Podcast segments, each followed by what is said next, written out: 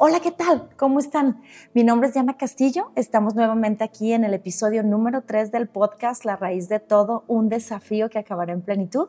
Y bueno, con muchísimo gusto y vamos a hablar del tema eh, los principios de la creación, la tierra, los mares, animales, plantas y bueno, el ser humano. Y para recapitular un poco los episodios anteriores, vimos la verdadera identidad del ser humano y bueno, realmente es algo maravilloso. Las personas ni siquiera alcanzamos a comprender lo maravilloso que fue y que es la creación del ser humano, ya que somos el único ser en toda la creación que fue creado a imagen y semejanza del mismísimo Creador eterno. Y no es algo simple ni algo ligero, sino es algo maravilloso que a través de la palabra de Dios Dios nos explica. Y bueno, también vimos en el episodio número 2 quién y cómo es el Dios verdadero y dónde y cómo lo puedo conocer. Y también estuvimos viendo estos temas hermosos porque realmente como lo he venido mencionando, aquí en este programa no vamos a hablar absolutamente de religión, más sin embargo sí vamos a hablar de Dios, de sus respuestas, para que nosotros podamos conocer principalmente a aquel que nos creó y conocernos a nosotros mismos de igual manera, porque por eso el ser humano eh, como creación no tenemos identidad, no sabemos de dónde venimos, no sabemos a dónde vamos y más allá de haber sido concebidos por un hombre y una mujer y haber nacido en algún día, ¿verdad? En alguna ocasión somos mucho más que eso. ¿Verdad? Y pues yo los invito a escuchar el episodio número uno y número dos de este programa. Pero hoy, en este episodio, vamos a ver el siguiente tema que a lo mejor muchos van a decir, ¿y esto qué tiene que ver, Diana? ¿Verdad? Pero tiene que ver todo. Y ahorita les voy a explicar por qué. El tema es los principios de la creación, ¿sí? Cómo se creó la tierra, cómo se crearon los mares, los animales, las plantas y sobre todo lo más importante pues de toda la creación, el ser humano. ¿Y por qué? Porque este programa trata, como lo hemos venido explicando, de encontrar esas respuestas que desde pequeños nos hacemos y que nadie nos contesta o nos dejan con las dudas o las, o las respuestas son limitadas o nos quedamos inconformes, aunque ciertamente en este programa también irán surgiendo preguntas que poco a poco se irán contestando hasta llegar a ese punto donde digamos, oh, wow, ya entendí, ¿ok? Entonces, bueno, como les mencionaba, muchos dirán que tiene que ver todo esto con las respuestas que, nos, que nosotros queremos escuchar, ¿verdad? Pues lo tiene que ver absolutamente todo, ya que aquí en, en, en, este, en este momento donde Dios nos explica la creación de todas las cosas, podemos entender la realidad que la humanidad vive en este momento y que la humanidad ha vivido de tiempos antiguos. ¿Cuál es esa realidad humana? Bueno, pues que el ser humano ciertamente somos una creación maravillosa, pero el día de hoy y desde la antigüedad, vivimos con problemas de todo tipo, ¿verdad?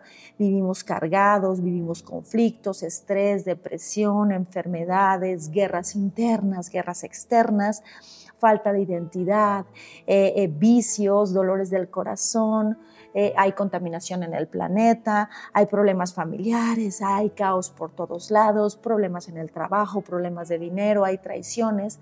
Y bueno, pues esa es la realidad humana que aunque nosotros como seres humanos tratemos, y esto no se trata de una buena o una mala actitud de cómo ver la vida, eso hay que dejarlo bien claro.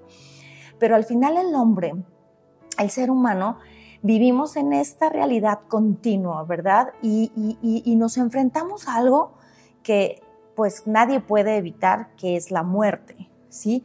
Entonces terminamos al final de todo viviendo, tratando de encontrar esa felicidad, pero al final terminamos muriendo, ¿sí? Qué catastrófico final, ¿no crees? ¿Acaso Dios, que es tan bueno, así quiso que viviéramos, ¿sí? Absolutamente no, ¿sí? Contra su voluntad todo quedó sujeto a maldición. Y eso lo podemos revisar en Romanos 8 del 20 a 22, donde dice la palabra de Dios, contra su propia voluntad toda la creación quedó sujeta a la maldición de Dios.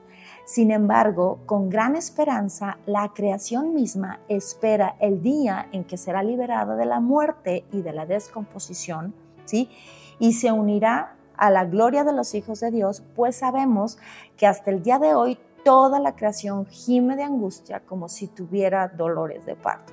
Entonces aquí nos vamos a enfocar en esta porción del versículo de la Biblia de Romanos 8:20, donde dice que contra la voluntad de Dios toda la creación quedó sujeta a maldición quedó sujeta a esa muerte y a esa descomposición. Todo esto nos va a encaminar a, la parte de la creación de todas las cosas que vamos a encontrar en el libro de Génesis capítulo 1 y capítulo 2, donde eh, antes de comenzar yo quisiera que, que nosotros supiéramos y estemos conscientes que para Dios, dice la escritura en la segunda carta de Pedro 3 y en Salmos 90, en el capítulo por ahí, esos capítulos lo van a encontrar, que para Dios un día es como mil años y mil años es como un día, ¿ok?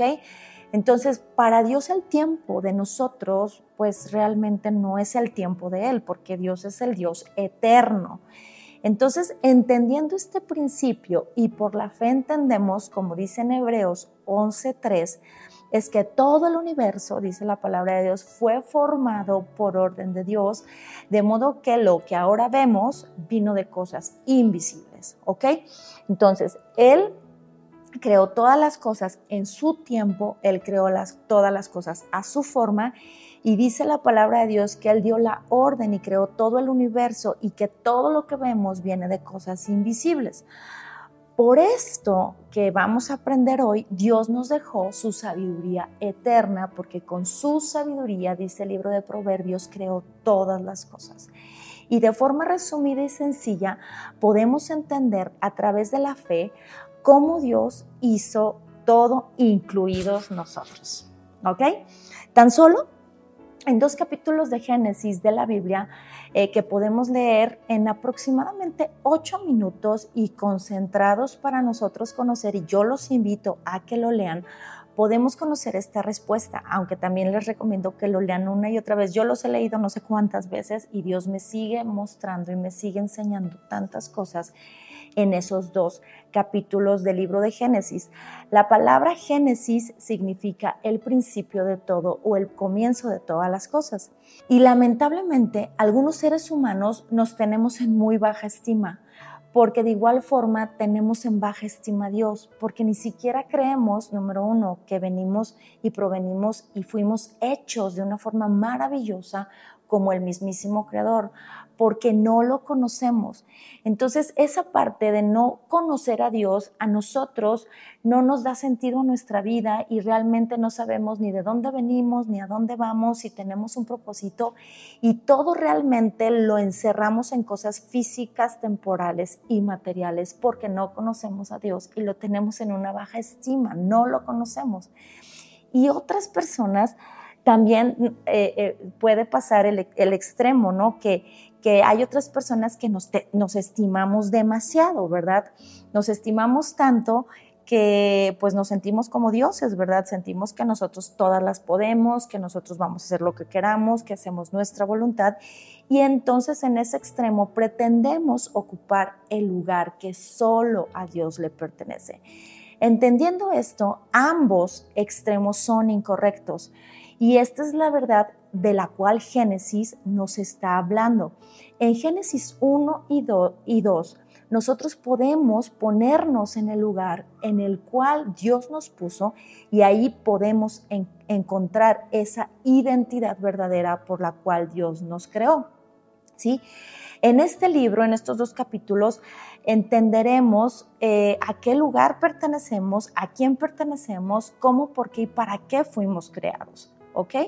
Y bueno, entendiendo que Dios es tan grande, Dios es tan grande, nuestra mente finita no alcanza a comprender que Dios es tan grande, su misma palabra declara que los cielos de los cielos no pueden contenerlo a Él.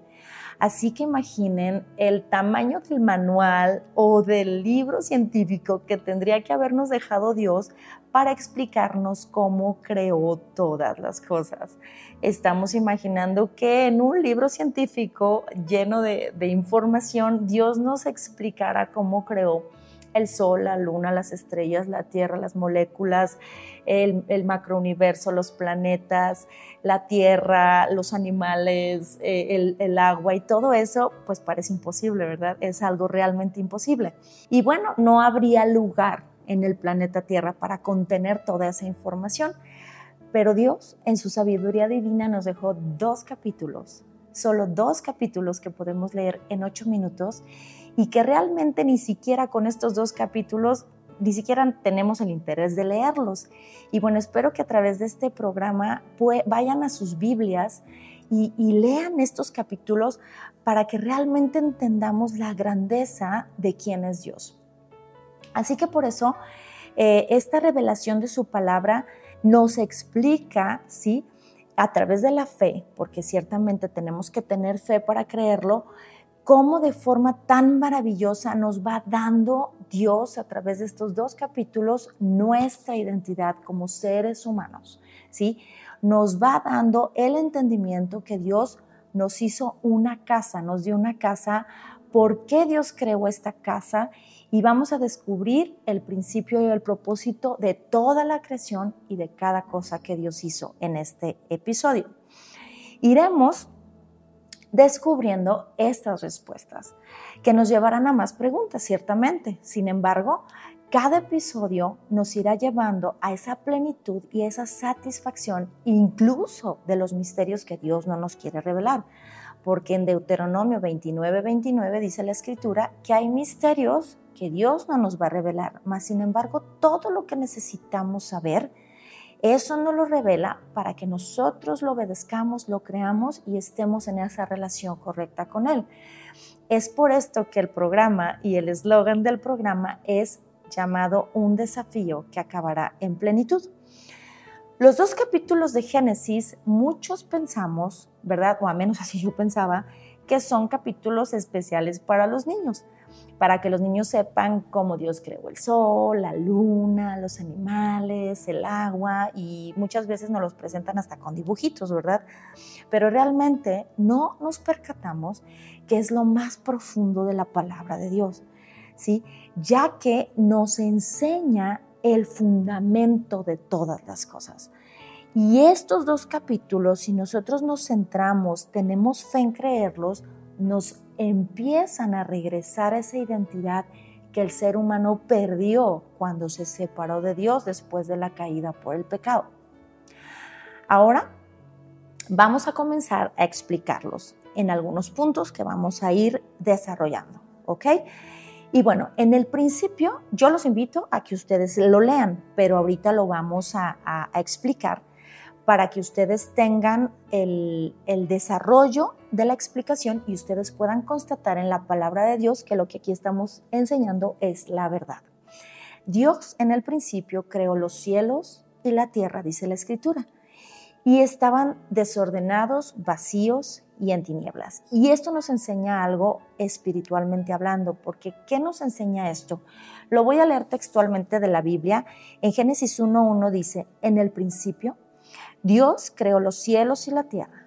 La tierra no tenía forma, estaba vacía y la oscuridad cubría las aguas profundas y el Espíritu de Dios se movía en el aire sobre la superficie de las aguas. ¿Ok? Aquí entendemos algo. Ya vimos en el episodio número 2, Dios es Espíritu. Y vemos algo muy importante, que el Espíritu de Dios se movía sobre la faz de las aguas. ¿Ok? Todo surgió del agua. Pero cómo estaba todo, dice la escritura, que estaba desordenado, que estaba vacío y que estaba en tinieblas. Esto nos enseña algo importante en la identidad del ser humano y de la creación.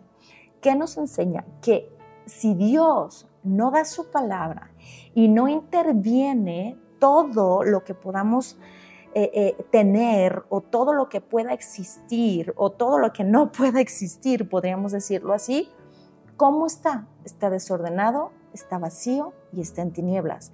Hasta que Dios hace su intervención, Él nos enseña, por eso Él nos dice que Él es el creador de todas las cosas.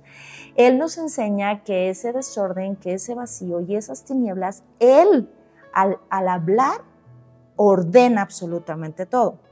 ¿Y cómo está el hombre? separado de Dios. Así está el ser humano separado de Dios sin la intervención de Dios estamos desordenados, no sabemos de dónde venimos, a dónde vamos, no entendemos nuestro propósito, nada nos tiene satisfechos. ¿Cómo está el ser humano separado de Dios? Estamos vacíos. Ese vacío de la presencia de Dios a que nos lleva a buscar en otras cosas físicas, materiales, en sentimientos, en emociones, en sensaciones, nos lleva a llenar, a llenar ese vacío que solo Dios puede llenar, que solo Dios puede hacer que ese vacío se llene, ¿sí? ¿Y cómo estaba también la tierra? Estaba absolutamente en tinieblas, ¿sí? No había luz. Y nosotros sin luz, pues no podemos hacer nada, ¿verdad? sin luz no podemos ordenar, sin luz no podemos ver nada. Y esto Dios habla absolutamente de un estado espiritual separados de Dios. Entonces, aquí es donde Dios comienza a hablar, pero Dios nos muestra cómo estaba la tierra, ¿sí?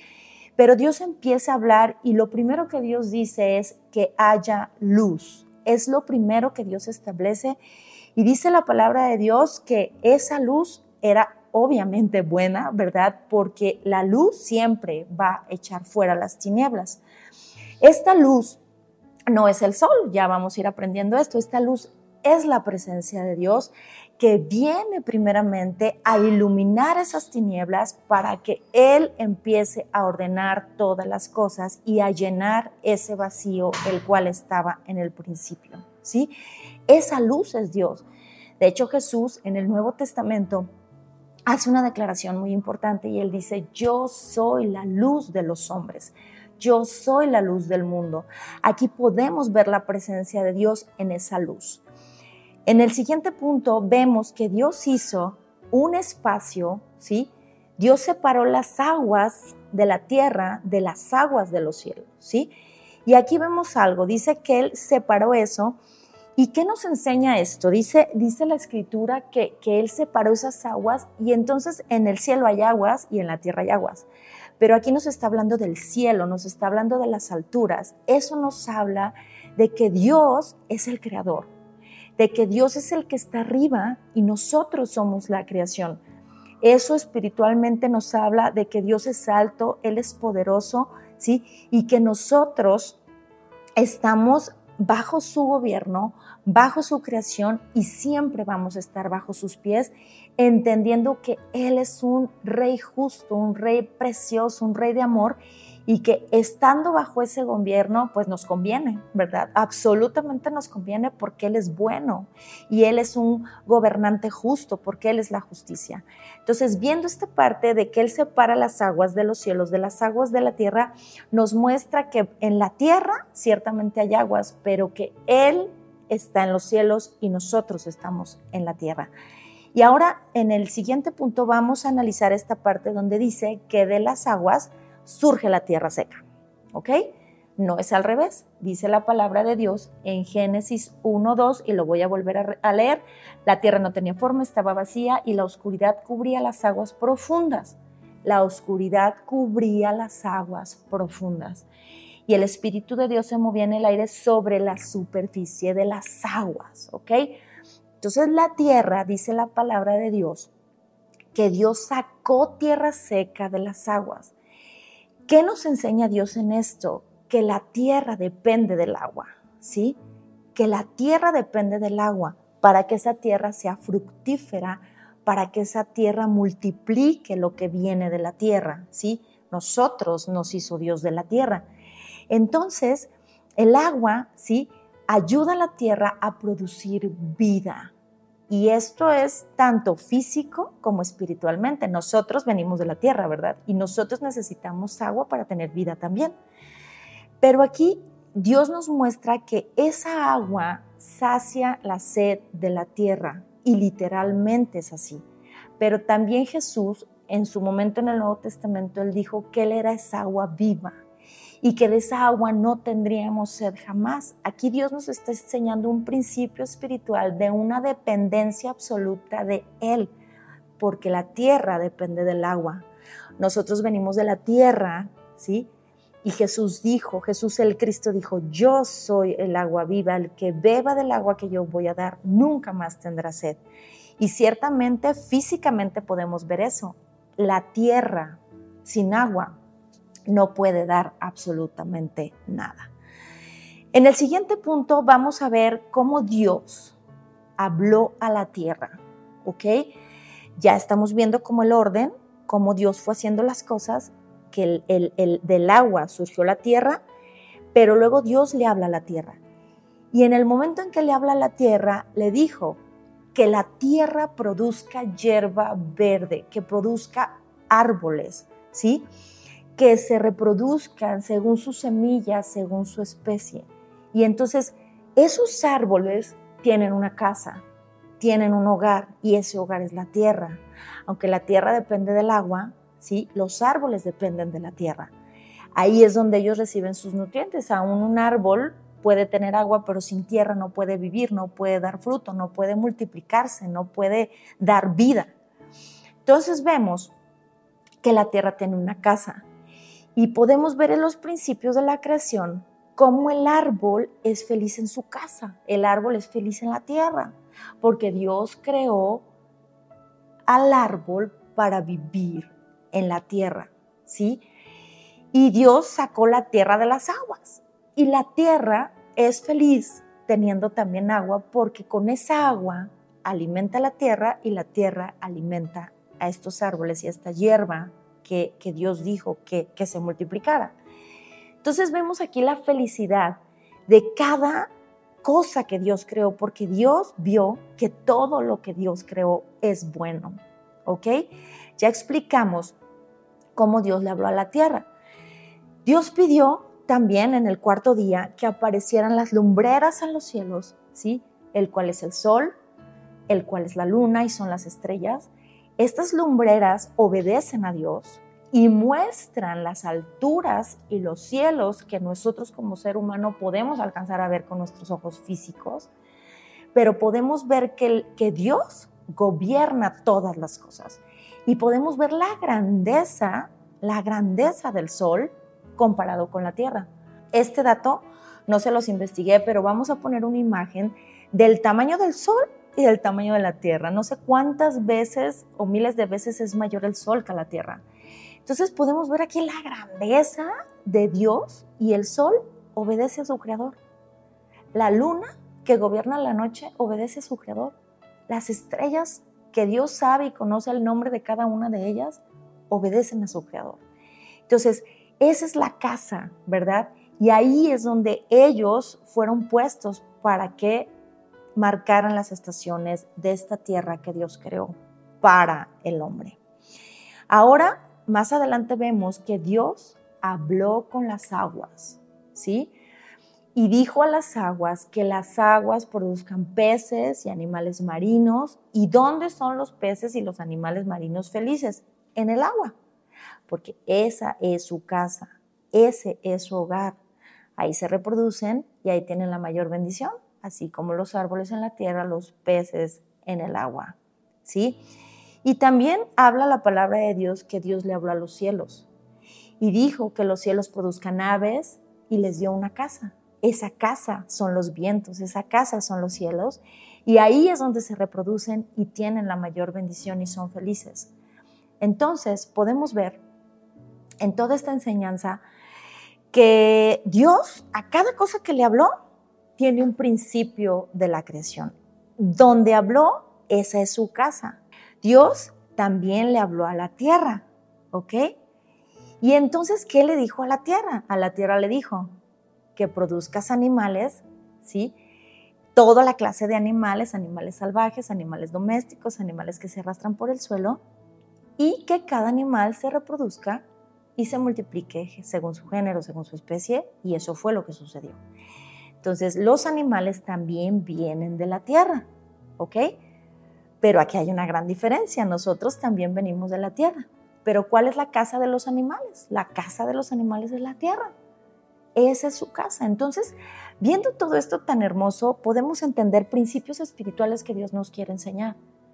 Dios le dijo a las aguas que produjera la tierra, Dios habló a la tierra y la tierra produjo la hierba verde, Dios habló a las aguas y produjo los peces, Dios habló a los cielos y produjo las aves y cada cosa tiene un principio donde es feliz, donde se reproduce, donde se multiplica y hay una parte hermosa donde Dios les habló a todos y les dijo y los bendijo. Y Dios dijo, multipliquen y fructifíquense, llenen la tierra. ¿ok? Pero toda esta es una creación hermosa de Dios, porque de hecho, eh, terminando algunos versículos donde viene desarrollando todo esto Dios y explicándonos esta hermosura, Él dice, y Dios vio que era bueno, y Dios vio que era bueno, y Dios vio que era bueno, porque todo lo que hace Dios es bueno, porque Él es bueno, en sí mismo Él es bueno y es perfecto. Pero aquí viene la obra maestra de Dios, cuando Dios creó al hombre. Cuando Dios creó al ser humano, hubo tres cosas que hizo Dios que son muy importantes que entendamos para entender la identidad que tenemos en Él. ¿Sí? Número uno, dice la palabra de Dios que Dios se habló a sí mismo. ¿Sí? Él se habló a sí mismo. Y esto viene en Génesis 1, 26 entonces Dios dijo, hagamos a los seres humanos a nuestra imagen para que sean como nosotros.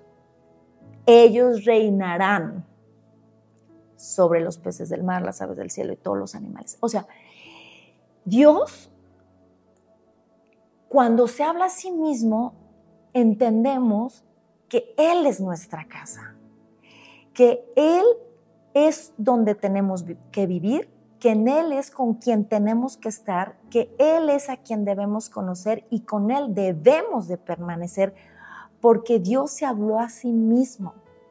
Y no solo habló, Él habló. Venimos del verbo, venimos de la palabra. Leímos en Hebreos donde dice que Dios, que por la fe sabemos y creemos que Dios creó todas las cosas de cosas que no vemos, ¿verdad? No solo habló Dios, Dios dice la palabra que Él formó, o sea, tocó al hombre. Dice la palabra que formó con sus manos al hombre del polvo de la tierra. Entonces, Dios no solo lo habló con su palabra con la que creó todas las cosas, su palabra que es eterna, que permanecerá para siempre, su palabra con la que, con la que Él nos habla, con, con ese amor, con esa justicia, con esa autoridad, ¿sí? Porque su palabra no va a pasar. Su palabra es Él mismo. Por eso en el Nuevo Testamento habla Dios y dice que la palabra se hizo hombre. El verbo se hizo carne. Jesús, el Cristo, es este verbo que vino a la tierra, que Él creó y habitó entre nosotros. Entonces vemos que esa palabra que Dios dio la palabra, ¿sí? entonces nos formó con la palabra. Y no solo eso, dice la palabra de Dios. Luego, en Génesis 2, 7, dice, luego el Señor Dios formó al hombre del polvo de la tierra. Entonces, aquí vemos que Él tocó al hombre con sus preciosas manos. Entonces vemos que tiene manos, ¿verdad? como hablábamos el episodio anterior. Pero no solo eso, ¿sí? No solo nos, nos formó con sus manos, dice que Él sopló, que Él sopló de su vida, Él sopló de su aliento de vida, Él sopló de su Espíritu Santo, su Espíritu eterno, el Espíritu que ha existido desde la eternidad hasta la eternidad, por siempre, jamás. De ese Espíritu eterno Dios nos compartió. Entonces nos formó en su palabra, nos formó con sus manos y nos dio su espíritu, nos formó con su espíritu. Entonces dice la escritura, sopló aliento de vida en la nariz del hombre y el hombre se convirtió en un ser viviente. ¿Correcto? O aquí vemos que el ser humano es maravilloso porque a los, a los, a los animales sí los creó del polvo de la tierra, pero ni los formó con sus manos, ni les dio espíritu, ¿sí? Y les dijo, multipliquen y fructifíquense, llenen la tierra. Pero ¿qué le dijo al hombre? ¿Qué nos dijo a nosotros? Nos dijo, llenen la tierra, fructifiquen, multiplíquense, reinen, gobiernen la tierra. Y nos dio una casa. Ciertamente Él es nuestro hogar, él es donde debemos estar. Ahí encontramos la felicidad y el gozo, la plenitud. Ahí es donde el ser humano debe estar. Por eso nosotros debemos conocer a Dios. Nos surge conocer a Dios para encontrarnos con Dios, para amarlo, para primero conocerlo para poder amarlo y permanecer con él siempre, ¿sí? Hasta que nuestros ojos se cierren o hasta que él vuelva nuevamente por nosotros, ¿sí? Entonces vemos aquí que Dios se habló a sí mismo y Dios eh, nos dio esa autoridad, nos dio una casa eterna, ¿sí? Pero ¿para qué nos dio todo? Él nos dio todo para dejarnos ahí y Él irse por otro lado y luego y venir a visitarnos de vez en cuando. No. Él en su corazón, en la escritura en el Antiguo, sobre todo en el Antiguo Testamento, podemos conocer el corazón de Dios donde Él clama y Él ama y Él anhela un pueblo, una familia que esté con Él. Que le amemos por quien es Él no por lo que nos va a dar, no por lo que nos va a bendecir, sino por quién es Él, por qué Él es Dios. Sencillamente por quién es Él. Yo les pongo a mis hijos o a, los jóvenes o a los niños un ejemplo. ¿Por qué amas a tu padre o a tu mamá? ¿Por lo que te da? Porque te paga la colegiatura, te compra juguetes, te compra ropa, te compra zapatos. ¿Por eso amas a tus padres? ¿O por quiénes son ellos? Y nosotros somos pecadores y, erramos y fallamos.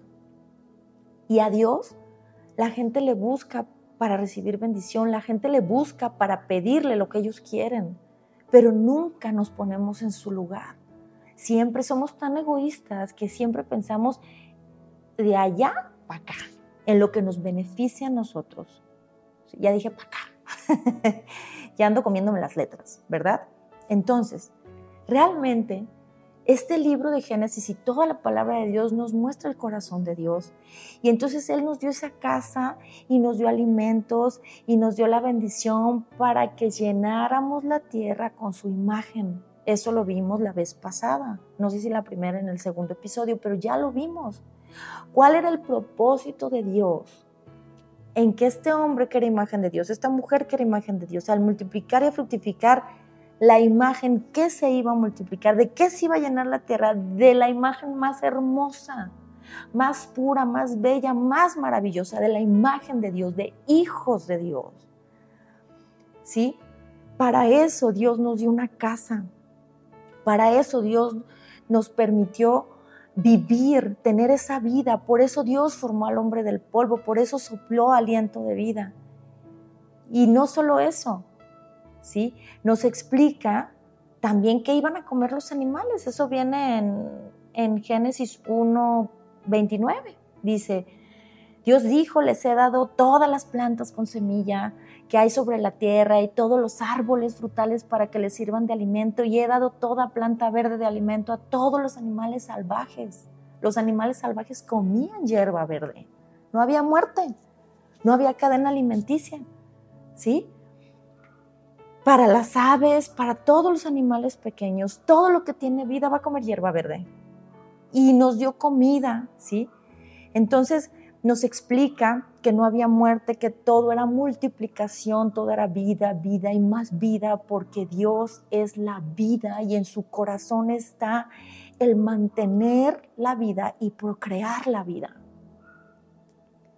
Y no solo eso, Dios marcó un descanso un descanso eterno en el que el hombre estaría con Dios todo el tiempo. El séptimo día se le conoce como el descanso de Dios. Y no es que eh, el séptimo día Dios eh, trabajar el hombre seis días, que eso ya después fue establecido en la ley, pero el, el, día de descanso era un día especial para estar con Dios, porque ese era el día eterno, podríamos decirlo así. Ya era el día donde Dios terminó todo su trabajo, donde Dios concluyó todo y lo dejó perfecto, donde Dios le entregó al hombre el gobierno de toda la tierra hermosa que él había creado, su obra preciosa, aunque la obra maestra era el hombre, pero Dios le entregó la casa. Dios le entregó las plantas, la comida, los animales, le entregó absolutamente todo el gobierno al primer hombre para que gobernara conforme a su padre, a su creador, a la ley de Dios. ¿Sí? Entonces vemos que Dios incluso, no solo eso, entregó ese descanso que se manifiesta y se representa como el séptimo día.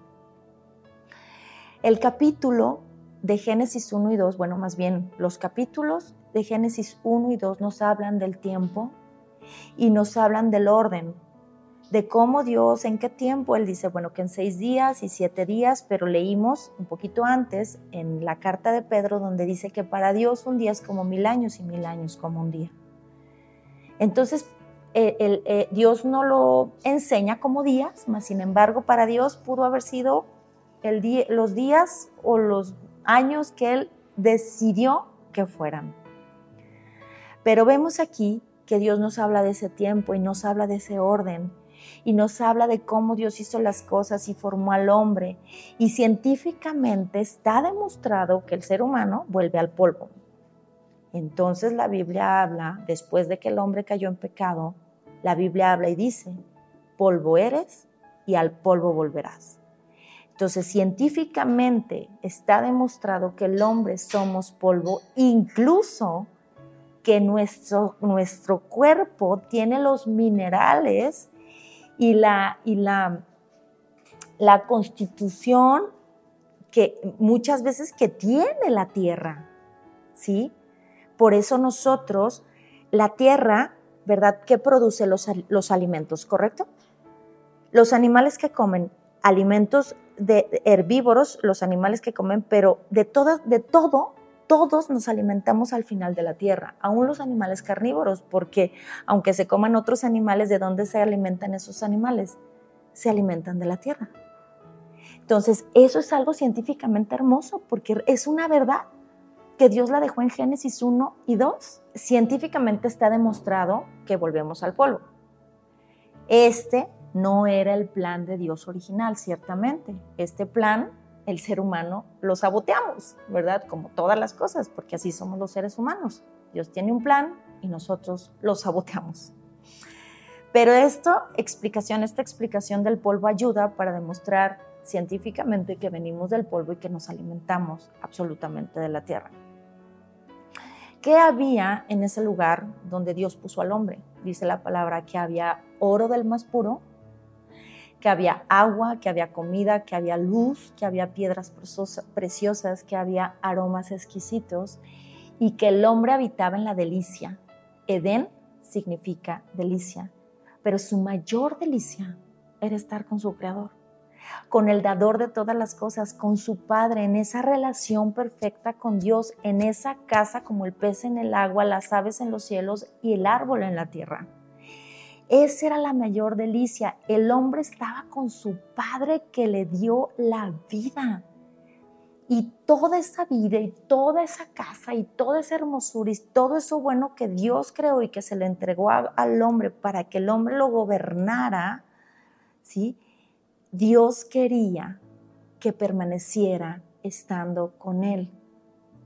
Eso lo dio Dios para que tuviera vida con Dios, no separado de él porque el hombre estando con Dios es donde encuentra su gozo, donde encuentra la verdadera felicidad.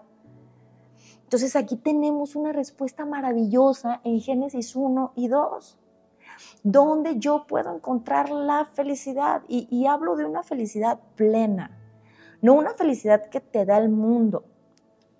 E, en las cosas materiales, en nuestras sensaciones, emociones, en nuestra alma, en nuestro corazón, sino en el espíritu ¿sí? que Dios dio al hombre, sino en, nuestra, en nuestras emociones, nuestra mente, encontramos felicidad momentánea.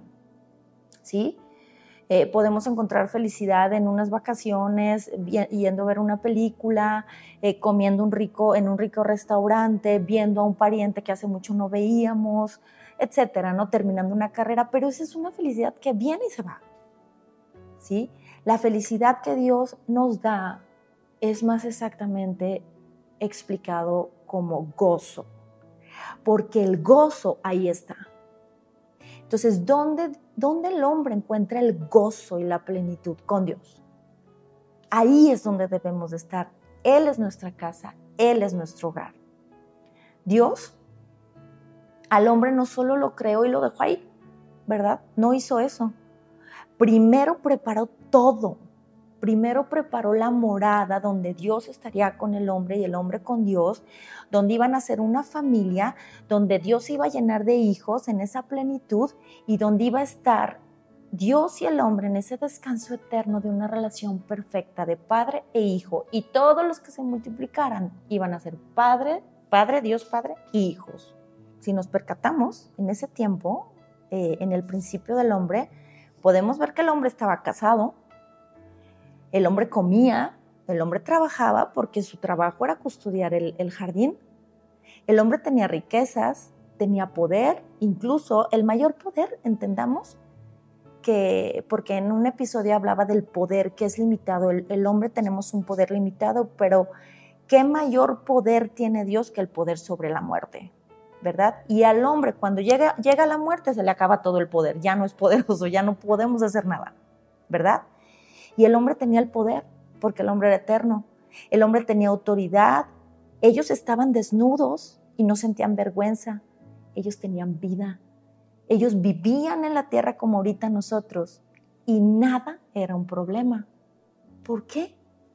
Porque estaban con Dios. Eran como Él, eran santos, eran buenos, tenían ese amor, gozo, esa paz, esa bondad, tenían la provisión de Dios, tenían fe. Ellos tenían fe en Dios en aquel momento antes de fallar. Antes de fallar ellos tenían fe en Dios. Le creían a Él antes de pecar. Y ahora, ¿cómo está el ser humano? Todo es un problema, porque separados de Dios todo es un problema, ¿sí? Y justo eso fue lo que pasó. Y el primer problema fue que nos enfrentamos a la muerte, porque la paga del pecado es la muerte. Si nos percatamos, hoy estar casado es un problema. No estar casado es un problema. No tener comida es un problema y tener mucha comida es un problema, ¿sí? No tener trabajo es un problema y trabajar es un problema. Tener riquezas es un problema porque tengo que traer guardaespaldas y tengo miedo de que me secuestran y no tener riquezas es un problema. Tener poder es un problema y no tener poder es un problema. ¿Sí? Hasta la ropa es un problema. Ya no podemos andar desnudos y toda la gente quiere vestir porque creen que valen por su ropa, ¿verdad? La misma vida es un problema. Hay personas que terminan suicidándose y quitándose la vida. Vivir en la tierra ahora es un problema. Ahora vivir en la tierra, ahora tenemos que pagar renta, tenemos que pagar luz. Eso que tenían, que todo era añadidura de Dios, perfecta añadidura de Dios. Ellos tenían luz, tenían agua, tenían oro, tenían resinas aromáticas, tenían, tenían los animales, tenían todo tenían alimento, hoy tenemos que pagar por la luz, por la renta de la casa, por el agua, eh, eh, por el oro, tenemos que pagar por la comida, hoy tenemos que pagar por todo. ¿Por qué? Porque el hombre se separó de Dios. Así que los invito a que el próximo episodio no se lo pierdan porque vamos a hablar de qué fue lo que pasó. Es por esto que la raíz de todo es un desafío que acabará en plenitud. Espero que les haya gustado este episodio. Y bueno, pues estoy muy contenta de poder compartir con ustedes esta parte de Génesis 1 y 2. Yo los invito a que lo lean en su casa. Eh, no te olvides suscribirte y en la parte de abajo voy a dejar siempre links donde tú puedes seguir profundizando y donde yo aprendí mucho para poder compartir. Y bueno, como en todos los episodios voy a compartir algo de mi vida personal y de mi vida espiritual para irnos conociendo y tener una relación más cercana con ustedes. Y bueno, de mi vida personal es que, bueno, vivo aquí en León, Guanajuato, México y tengo dos mascotas, ¿verdad? Hoy les voy a hablar de mis mascotas. Tengo un gato, tengo un perro que me hacen muy feliz y me divierten mucho. Y de mi vida espiritual, pues que comencé a conocer a mi Señor y Cristo, a mi Padre hace aproximadamente nueve años. Y pues, ¿qué les puedo decir? Es lo mejor que me pudo haber pasado. Lo conocí gracias a un evento lamentable que tuve, que ya les estaré contando pero gracias a eso, ¿sí? yo le doy gracias a Dios por ese evento lamentable, porque hoy puedo entender y puedo conocer a Dios y puedo amarlo con todo mi corazón y servirle como lo estoy haciendo el día de hoy. No se olviden de suscribirse en la campanita y revisar los links que les recomiendo en este programa. Muchísimas gracias y en el próximo episodio, en el número 4, estaremos viendo y contestando a la pregunta, ¿qué le dio Dios al hombre para permanecer siendo a imagen de Dios y estar unido a Él? ¿Y por qué se perdió todo? No se lo pierdan. Mi nombre es Diana Castillo, el programa La Raíz de Todo un desafío que acabará en plenitud. Muchísimas gracias, que estén muy bien. Bye bye.